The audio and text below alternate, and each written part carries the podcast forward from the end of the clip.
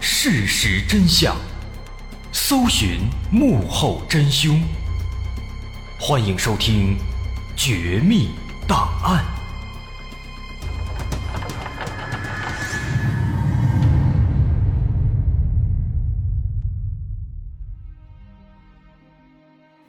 还原事实，探索真相。欢迎来到今天的《绝密档案》，我是大碗。在不久前的节目里，咱们刚刚说了有关外星人的话题。那提到外星人，就不得不提到费米悖论了。如果说外星人存在，那么外星人到底在哪儿呢？为了回答这个费米悖论，有许多科学家就提出了各种假说，其中有一种叫做宇宙动物园假说。这个宇宙动物园假说是由麻省理工学院的天文学家约翰波尔在一九七三年提出的。这个假说呢很有趣，说啊，在宇宙中确实存在着比人类文明要高级的多的外星文明。但是这些外星文明啊，他们非常奇怪，他们既不来接触，也不来入侵。为什么呢？因为双方的实力差距太过悬殊了。在外星人的眼里啊，我们人类就是一种被困在地球上的低等生物，而地球呢，就是一个巨大的动物园，把人类全都关在了地球上，以人类的科技也很难飞出地球很远，所以说外星人感觉人类根本不会对他们造成任何威胁，因此外星人就不需要干什么，甚至如果他们感兴趣。他们可以远远地去观察、研究人类的生活习性，研究人类的科技水平，就像是我们在地球上建设自然保护区一样，只能看不能摸。那么，自然保护区里面的动物们，他们自然就不会知道有人类在观察他们。这就是宇宙动物园假说。不过呢，咱们今天开头之所以要介绍这个宇宙动物园假说，不是因为咱们今天还是要说外星人，而是因为在我们的地球上其实发生过类似的事情。有一个岛叫做北森提奈岛，它又叫北哨兵岛，在这座小岛上啊，生活着一群非常非常原始的人种——原始人。有趣的是啊，经过科学家的观察发现，这些原始人已经有六万年没有进化了。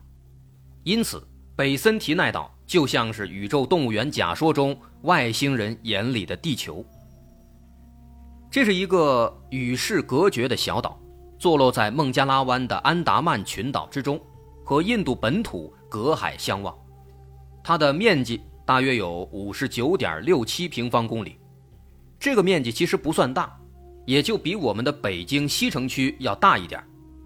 那就是这样的一个小地方。生活着一群土著人种，他们叫做森提奈人。森提奈人已经在这座岛上生活了六万年了，可以说是真真正正的活化石。如果我们单纯的去看森提奈人的体貌特征，其实能发现他们跟咱们也没有太大区别，无非就是肤色要黑一些。那后来有一位英国科学家研究之后发现，森提奈人。跟非洲的比格米人是最为相似的，因此科学家猜测，岛上的这些森提奈人可能是数十万年前第一批走出非洲的智人的直系后代。在那个时候呢，孟加拉湾的海平面更低，他们的祖先就沿着海岸线抵达了这座小岛。当然，在那个时候，这里肯定还是大陆的一部分，但是之后呢，随着时间推移，海平面升高。这个地方就成了一座小岛了，森提奈人就被困在这里，从此与外界隔绝。其实，在地球上还存在着很多很多的和现代文明相隔绝的原始部落，但是绝大多数随着时间推移或者外力干扰，都在一定程度上跟现代文明有了沟通和接触。但是，唯独这座孤零零的北森提奈岛，它是唯一的一个例外。它被公认是世界上最后一个没有接触过现代文明的人类群体。在这个地方，别说是互联网和手机这样的高科技产品，他们甚至连自己所属的国家印度都不知道是什么概念。根据印度在二零一一年的人口普查显示，北森提奈岛的人口估计是在五十到四百人之间。能发现这个数字跨度非常大，是一个非常非常粗略的估计了。为什么呢？因为我们很难去近距离的观察他们。为什么呢？这个稍后咱们会展开详细说，这是很有趣的一点。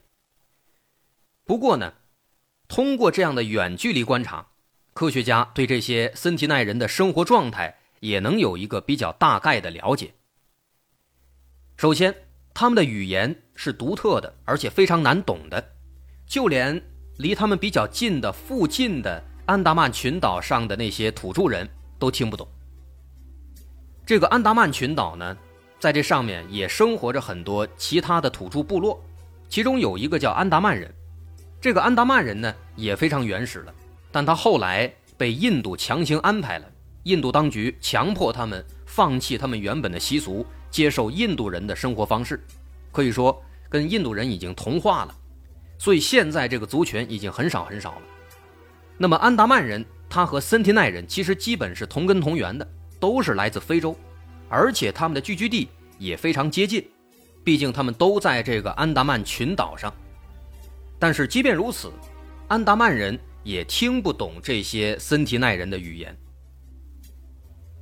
其次呢，这些森提奈人他们的生活呀也非常原始，住在茂密的丛林里，以捕鱼打猎为生，对于耕种、对于养殖那是一概不懂。这还不是最夸张的。我们在衡量原始人类的文明先进程度的时候，我们往往会看他们会不会使用火，最基本的就是会不会点火，会不会人为的操控。有了火呢，能够做很多事情，而人类开始定期广泛的使用和操控火，是在大约七千多年以前的新石器时代。这个时间已经非常久远了吧？但是森提奈人他们连火都不会用。他们只能靠着闪电、雷击，靠着自然火灾这样的机会使用自然火种。这说明什么呢？说明这些被隔绝的森提奈人，他们还停滞在新石器时代以前，因为火是在新石器时代开始用的，他们不会，所以是在新石器时代以前。按照现有的调查结果来看。森提奈人的文明进程确实还处在最原始的旧石器时代，最具有代表性的、最能说明问题的就是他们的工具了。他们使用的生活和狩猎工具都是打制石器。什么叫打制石器呢？顾名思义，就是利用石头摩擦、捶打，最终制作而成的十分简单、十分粗糙的原始的石器工具。那么这些特征足以说明。森提奈人，他们是非常非常原始的。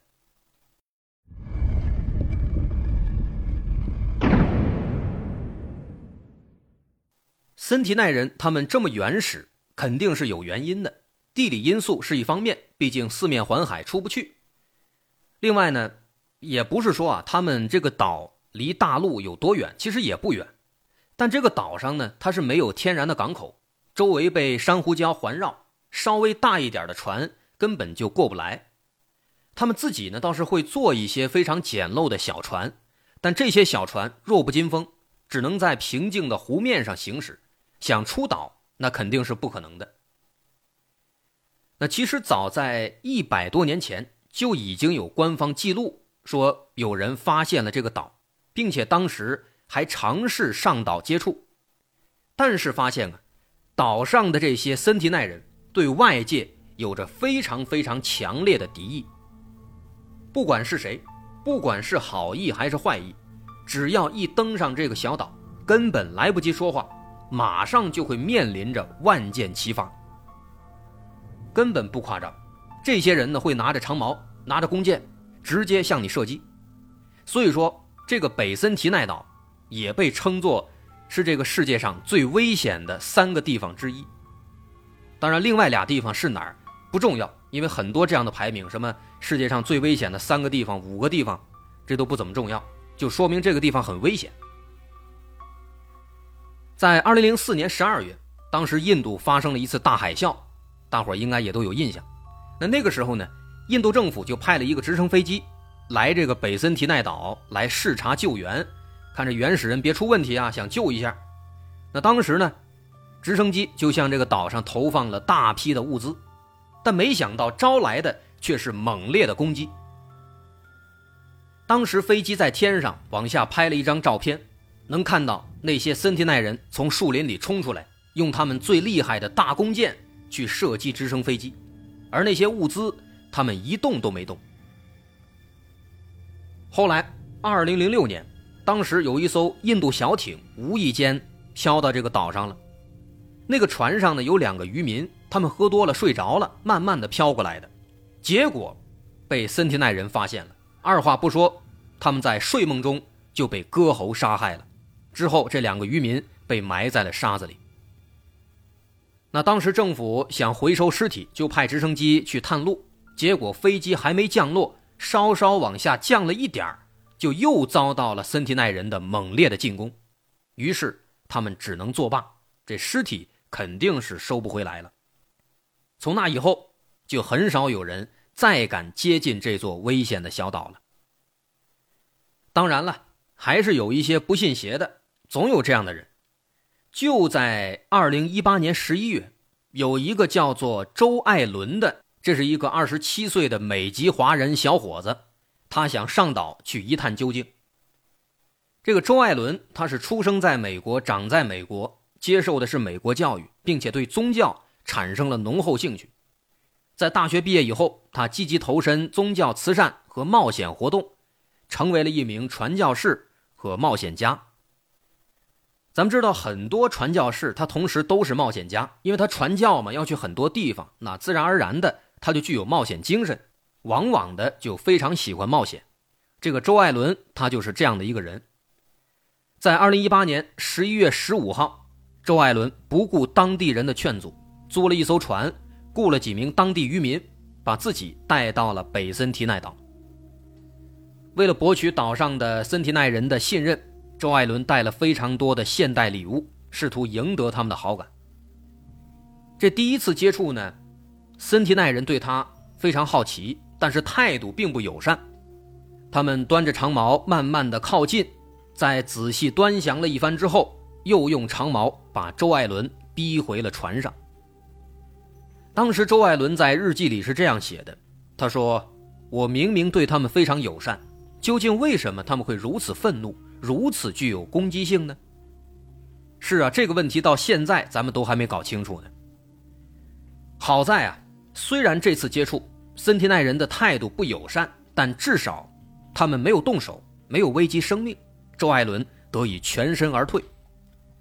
但是这个情况呢，就给了周艾伦一种错觉，他觉得这原始人也不过如此嘛，没什么可怕的，所以第二天他又去了。然而，这种错误的判断却让他直接断送了性命。第二天，十一月十六号，周艾伦又让渔民送他来到了北森提奈岛。这个渔民呢，非常的善良啊，他担心周艾伦出事儿，送他抵达之后，他没有走，就在船上等了一宿。结果十七号凌晨，这个渔民一醒过来，发现这悲剧就发生了，他看到。有一群森提奈人拖着周艾伦的尸体，正在沙滩上挖坑呢。但这一晚上到底发生了什么，没有人知道。我们要说的是啊，这个周艾伦他并不是第一个主动接触森提奈人的勇士。早在19世纪开始，就不断的有人以各种理由接触北森提奈岛，但是大多数时候他们都是碰了一鼻子灰，死的死，伤的伤。目前已知的第一次接触是发生在1867年，当时是有一艘大型印度渔船在附近失事了，一百多名船员不得已就登上了小岛，结果刚一上岛就遭到了森提奈人的疯狂的围攻。幸好那个时候有美国海军路过，把这些船员就给救上来了，没有发生太大的伤亡。后来呢，在1880年。有一个叫莫里斯·波特曼的英国殖民地的官员，他带了一支全副武装的探险队登上了小岛。那当时呢，他带的这个探险队啊，装备相当精良。岛上那些森提奈人，他们的弓箭、他们的长矛自然不是对手。所以当时这一队人呢，在岛上停留了很多天，观察了很长时间。最终，经过了几天的观察和搜寻，他们在森提奈人的部落里抓了一对年长的夫妻，还有四个森提奈小孩把这六个森提奈人就带到了印度大陆上，让他们走进了现代文明。本来以为呢，这六个人会就此融入现代社会，然而可惜的是啊。在抵达当天，那对森提奈夫妻就生了重病，很快就去世了。这是为什么呢？因为北森提奈岛它与世隔绝了六万年，是一片真正的净土，而森提奈人自身的免疫系统也没有接触过外界的那些病毒，所以那对夫妻一登上大陆就感染了外界的疾病，迅速恶化，并且死亡。这个情况啊，就像是当年发现美洲大陆的时候，欧洲人就把病毒带给了印第安人，就像是天花。最终，这些病毒直接导致了百分之九十以上的印第安人都死亡了。所以说，当时随着那对森提奈夫妻的死亡，剩下的四个森提奈小孩只能被送回了北森提奈岛。他们当时给这些孩子带了不少礼物。希望能够借此机会建立起和森提奈人的友谊，但是事实证明他们是想多了。孩子们迅速的带着礼物躲进了丛林里，从此就再也没有出来过。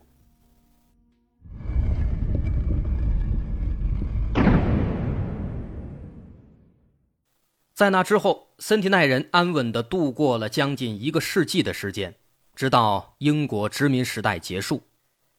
一九六七年，印度政府开始尝试和森提奈人接触，他们想要和分散在各个岛屿上的不同的原始部落展开沟通，但是经过几十年的努力，刚刚提到的安达曼人都被印度人收编了，而森提奈人却仍然是大门紧闭，无论送多少次礼物，他们都没有卸下防备，只会挥舞着武器，愤怒地驱赶着人们。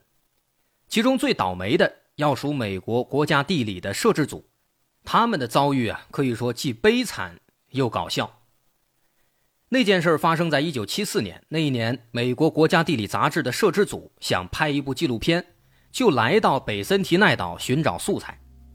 摄制组对这里的剽悍的民风是早有耳闻的，所以请了几名武警来陪同。但是没想到啊，双拳难敌四手，还是遭到了森提奈人的猛烈的进攻。其实当时呢，他们已经在沙滩上放了非常多的礼物了，啊，有一辆玩具小汽车，一些椰子，一头活猪，一个玩偶和一些铝制的炊具。但是没想到呢，森提奈人他们不领情，反手拿出弓箭就是一通乱射呀。于是纪录片导演的大腿上立马就中了一箭。但没想到啊，在射中了导演之后，那个森提奈人。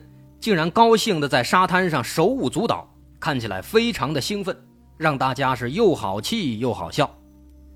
好在这个导演最后及时得到了救治，没有受到更大的伤害。但是这个片子他们肯定是拍不成了。那咱们说到这儿啊，相信很多朋友开始对这群油盐不进的原始人的未来感到好奇和担忧。他们真的会这样一直抵抗下去吗？他们会不会最终也会像安达曼人一样，最终被收编、被强制现代化呢？我们稍后啊，其实还会介绍一个和森提奈人完全相反的部落。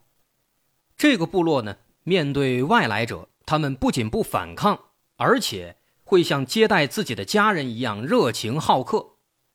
然而，就在人们打算深入研究的时候啊，一个偶然的契机，有些科学家。发现了有关这些原始人的一个惊天的秘密。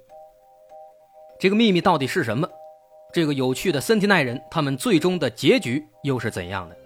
我是大碗，稍后下节咱们再接着说。如果您喜欢，欢迎关注我的微信公众号，在微信搜索“大碗说故事”，点击关注即可。好，我是大碗，稍后下节咱们继续。